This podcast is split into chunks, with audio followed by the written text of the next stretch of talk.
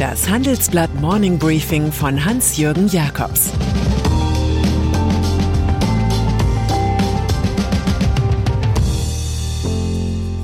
Guten Morgen allerseits. Heute ist Donnerstag, der 24. März 2022. Und das sind unsere Themen. Wladimir Putins schmutziger Gastrick. USA kritisieren Moskauer Kriegsverbrechen.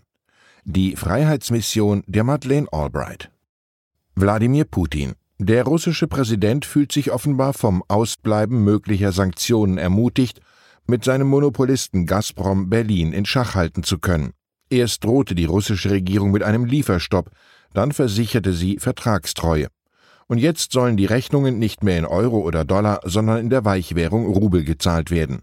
Das hat den abgestürzten Kurs sogleich reanimiert, ein bisschen zumindest. Dieser Vertragsbruch gilt für unfreundliche Staaten wie Deutschland, teilt der Kreml-Machthaber mit. Man habe das neue Prozedere mit großer Irritation zur Kenntnis genommen, kommentiert der Verband Zukunft Gas. Klar ist warum, die Deutschen müssen etwa mit einem Kauf der Valuta bei der russischen Zentralbank die westlichen Sanktionen unterlaufen. Der DAX reagierte auf den schmutzigen Rubeltrick mit 1,31 Prozent Verlust. Robert Habeck Gut möglich, dass die Deutschen mit der Rubelnummer in europäische Sanktionssolidarität gezwungen werden. Das Werben des grünen Wirtschaftsministers Robert Habeck um zusätzliche Gaslieferungen aus aller Welt, etwa in der Wüste von Katar, hat den Argwohn der EU-Partner erregt. Ein Diplomat argumentiert so ähnlich wie einst in der Causa Impfstoff geredet wurde, nämlich dass es wenig Sinn mache, wenn die beim Gas abhängigen EU-Staaten untereinander auf dem Weltmarkt um die Chargen kämpften und so die Preise noch höher trieben. Besser wäre es, auf einen Gaseinkauf mit geballter EU-Nachfragemacht zu setzen. Das stimmt, aber vor Habeck waren schon Vertreter anderer europäischer Staaten in Katar. Joe Biden nicht als Wirtschaftsverbrecher, sondern als Kriegsverbrecher sehen die USA den russischen Oberkommandierenden. Es gebe zahlreiche glaubwürdige Berichte über wahllose Angriffe auf Wohnhäuser, Spitale, Schulen und Zivilisten, berichtet Außenminister Anthony Blinken. Er glaubt stichhaltige Beweise für Kriegsverbrechen der russischen Truppen in der Ukraine zu haben. Man stütze sich dabei auf Informationen aus öffentlichen und geheimdienstlichen Quellen. Im Versuch, dem blutigen Treiben Putins gerecht zu werden, ist US-Präsident Joe Biden nun bei der Formulierung mörderischer Diktator angekommen, wobei diktatorischer Mörder nicht schlechter wäre. Madeleine Albright Sie war nach 1990 die Galionsfigur der Freiheit und der westlichen Werte.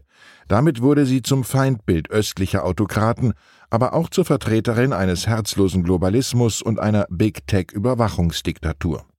Man habe sich zu sehr mit den Eliten und zu wenig mit dem Autoritarismus im Volk beschäftigt, bekannte Madeleine Albright später. Die Politologin, die 1997 zur ersten amerikanischen Außenministerin aufstieg, hatte erst 1996 von ihrer jüdischen Abstammung und dem Tod vieler Angehöriger in den Konzentrationslagern der Nazis erfahren. Sie hat Donald Trump genauso hart kommentiert wie dessen Geistesbruder Putin, dem sie jüngst entgegenhielt, der Einmarsch in die Ukraine würde seine Ehrlosigkeit besiegeln. Sein Land werde diplomatisch isoliert, wirtschaftlich angeschlagen und strategisch verwundbar sein gegenüber einem Westbündnis.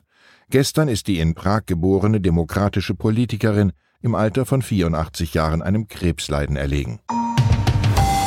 GameStop. Der US-Computerspielehändler erlebt gerade einen kleinen Boom, aber einige können darüber überhaupt nicht lachen.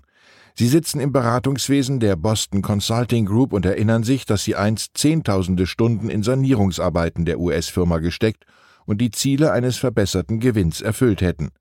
So steht es in der bei einem Gericht in Delaware eingereichten Klageschrift. Für die gute Arbeit hätte die Group noch 30 Millionen Dollar Gebühren zu bekommen, worüber sich der Beklagte wundert. Es sei verwirrend, dass die hochbezahlten Berater angeben würden, Hunderte von Millionen an Wert in einer Periode geschaffen zu haben, als Aktienkurs, Verkaufszahlen und Schulden auf einem gefährlichen Level waren. Für einen von beiden gilt Game Over. Cyberrisiken. Egal ob aus Russland, China oder dem wirtschaftskriminellen Milieu, die Gefahr von Hackerattacken im Cyberspace wächst. Dumm nur, dass Cyberrisiken für viele Unternehmen kaum noch versicherbar sind. Auf der anderen Seite befürchten viele Versicherer hohe Verluste durch bereits abgeschlossene Policen. Vorbei die Zeit, als Cyberpolicen als großer Megatrend galten. Spätestens seit dem Ukraine-Krieg hat sich das vorgeblich lukrative Geschäft zum nicht kalkulierbaren Risiko gewandelt. Ein großer Industrieversicherer bezeichnete jüngst Cybervorfälle erstmals als größtes Geschäftsrisiko. Und dann ist da noch ein dubioses Buch über Anne Frank. Nach Monaten der Diskussion verschwindet es aus der Öffentlichkeit. Nach harter Kritik nimmt der niederländische Verlag Ambo Antos das Druckwerk Verrat an Anne Frank jetzt aus dem Handel. Am Dienstag hatten Historiker das Buch in einer Studie als schwankendes Kartenhaus präsentiert. Aus der angekündigten Sensation ein jüdischer Notar habe 1944 das Versteck von Anne Frank verraten, um sich selbst und seine Familie zu schützen, wird ein übles Gerücht. Die Buchhändler sollen nun ihre Vorräte an den Verlag zurückschicken. Dieser wiederum entschuldigt sich bei all denen, die durch den Inhalt des Buches verletzt worden seien. Hier gilt das alte Wort, dass Irren menschlich sei und Verzeihen göttlich. Ich wünsche Ihnen einen irrtumsfreien Tag. Es grüßt Sie herzlich Ihr Hans-Jürgen Jakobs. Zur aktuellen Lage in der Ukraine Riege der Enttäuschungen. Innenministerin Nancy Faeser wurde vom Ukraine-Krieg sichtlich überrascht. Sie ist nicht die einzige SPD-Ministerin, die mit Problemen kämpft. Wir müssen Abhängigkeiten reduzieren. Die Stahlindustrie spürt die wirtschaftlichen Folgen des Ukraine-Kriegs. Laut Tata Steel Vorstandsmitglied Henrik Adam könnte der Konflikt die Branche langfristig verändern. Weitere Nachrichten finden Sie fortlaufend auf handelsblatt.com-ukraine. Das war das Handelsblatt Morning Briefing von Hans-Jürgen Jakobs, gesprochen von Peter Hofmann.